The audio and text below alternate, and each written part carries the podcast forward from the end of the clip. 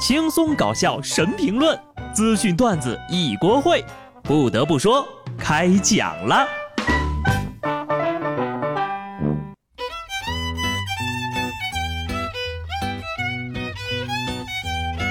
Hello，听众朋友们，大家好，这里是有趣的。不得不说，我是机智的小布。按照更新的习惯呢，昨天是应该有一期节目的，但是我忍住没有更，因为昨天是愚人节，我怕说出来的内容你们都不信。绝对不是因为我想偷懒哈，因为愚人节已经过了，所以我刚才说的都是真话。虽然说过愚人节可以开开玩笑，但是呢，千万别开得太过了，不然警察叔叔可要给你好看喽。前年的愚人节呀，北京的吴某陪妻子谢某值班的时候，手写了一封威胁信，要求该医院的钟某将六十万元现金放于某公交站台旁边的花坛内。否则呀，就不放过他的两个儿子。钟某发现该信件之后就报了警。吴某表示，因为那天是愚人节，我就想跟他开个小玩笑。最终，法院判决吴某犯敲诈勒索罪，被判处有期徒刑三年六个月，并处罚金人民币一万元。这种智商呢，已经不能算是愚人了，是智障。好家伙哈，愚人节想逗别人，结果把自己逗进去了。说真的啊，不能带给别人欢乐的玩笑，一律不能出现在愚人节。刑法才不会跟你讲什么节日呢。有些人呢，不要拿着开玩笑的鸡毛当令箭了。愚人节也不是什么玩笑都能开的，适可而止点哟。骗子是不会有好下场的。郑州一男子呢，只有初中的学历，开着豪车冒充富二代，同时交往了二十多名女性。诈骗其中一名女性财产高达九百多万，最令人惊叹的是，同时交往的女友当中呢，其中有三名竟然住在同一栋楼上。这个外表平平的男子，极尽编谎话之能事，编造一个又一个的谎言。他是如何一步一步取得女方的信任的呢？总结了一下这位骗子的技能：包装自己加花言巧语骗术，作案工具兰博基尼，伤害点数。对女人造成一百点伤害，加获取敌方所有金币。为什么？为什么这种人能有那么多的女朋友？出狱之后开个班吧，教教单身的怎么和女孩子搭讪。总而言之啊，人为财死，鸟为食亡，人为情困啊，所以呢才会出现这么多的问题。有些人的防骗意识还不如一个孩子呢。安徽淮南一名小学生在家呢，接到疑似诈骗电话之后呢，联系不上自己的父亲，迅速报了警。派出所民警赶到，联系上家长，并对孩子的警觉性提出了表扬。孩子说了：“我寻思我爹也没那么多钱呢。”嗯，孩子是亲生的，鉴定完毕。伤害性不大，侮辱性极强啊！爸爸听到之后流下了贫穷的泪水。傻孩子呀！你难道就没有想过，也许是你爸瞒着你，想等你在穷苦的日子磨砺出来之后，再告诉你你们家有一座金山等着你继承吗？我就是这么深信着，直到现在。现在的骗子都怎么想的啊？他们是怎么认为我们这么有钱的？动不动就几百万、几千万的，但凡数字小一点儿，我们在接到诈骗电话的时候，都不会这么快把电话给挂了。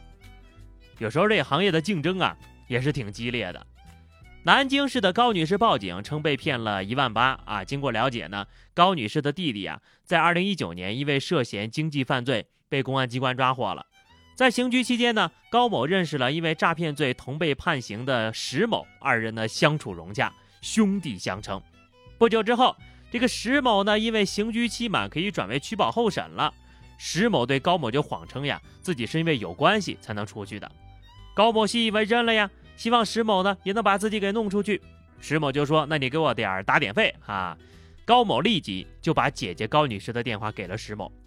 高女士就地心切呀，对石某提出的各种费用有求必应，一共转账了一万八。直到被通知弟弟已经没有生活费的时候，高女士才发现被骗了。好嘛，诈骗也能内卷了。总而言之就是。骗子因为道行不够，被另一个骗子给骗了。被抓之后呢，骗了骗子的那个骗子在监狱再次和自己骗了的那个骗子相遇。很多年前，我们以为这只是一个段子，没想到后来不是了。本以为呀，坐牢之后可以洗心革面，没想到有些人从进去的那一刻起，就又开始准备犯罪了。就这剧情呀，都可以拍电影了。还有啊，现在这婚庆公司也改行写剧本了吗？有网友上传了一段婚礼仪现场的视频，说这个视频的新娘呀，在红毯上正走着走着，忽然一转身，扑通一声，朝着父母的方向跪倒在地。单靠仪式已经满足不了现在的婚庆公司了，于是他们加上了实景剧本杀。为啥这么确定这是婚庆公司安排的呢？因为先前的背景音乐呀还很平缓，就在新娘子下跪的一瞬间。高潮部分来了，这新娘呀也挺难的，看这个流畅的转身下跪动作，正好踩着点儿，不知道排练的时候跪了多少回呀。但是得承认啊，这舞台效果是真的好，因为当时的谁也不会注意到这个 BGM 怎么会如此紧跟时事。你们也不要觉得尴尬，就现在呀，大家立刻忘掉我刚刚说过的话，再想想现场那个气氛，是不是还觉得挺感人的呀？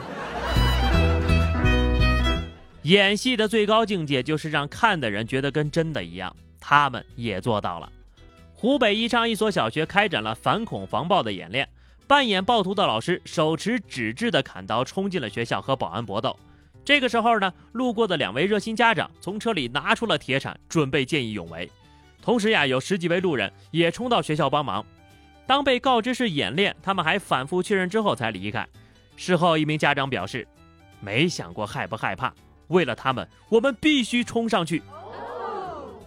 从这条新闻里呢，我们能看出以下几点啊。首先呢，就是老师和保安演技不错，肯定没有笑场。这些家长和路人呢，都是好样的啊。可能家长呢一开始还挺奇怪，明明看上去凶神恶煞的歹徒，怎么一见着自己拿着兵工铲，都快吓死了。因为导演呐，剧本里面没有这一段呀。相比于家长们的谨慎，下面几位可就心太大了！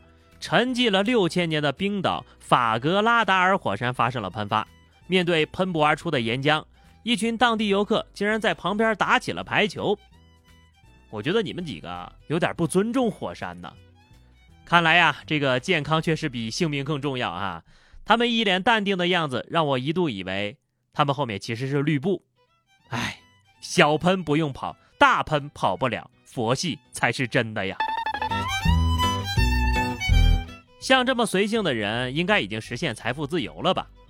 胡润研究院发布了二零二一的财富自由门槛，主要考虑到常住房、金融投资和家庭税后的年收入，分为入门级、中级、高级和国际级四个阶段。咱就说这个入门哈，中国一线城市入门级财富自由门槛一千九百万，二线城市。一千两百万，三线城市六百万，后面几个更高的级别我就不说了，反正这些钱对我来说也只不过是数字而已，因为这辈子我都不可能有这么多钱了。一千九百万居然才是入门级，我的手机像素都没有一千九百万呢。我懂了，我就应该搬到一百线城市去住。那么打工人如何才能离财富自由更进一步呢？这样，你先辞职就自由了，财富自由直接完成百分之五十。人呢，还是要学会知足常乐，没事啊，就少看一点这种排行榜吧。想想我们已经获得的自由，你比如说米饭自由、包子自由，想吃多少吃多少。不说了，到点儿干饭了。下期不得不说，我们不见不散，拜拜。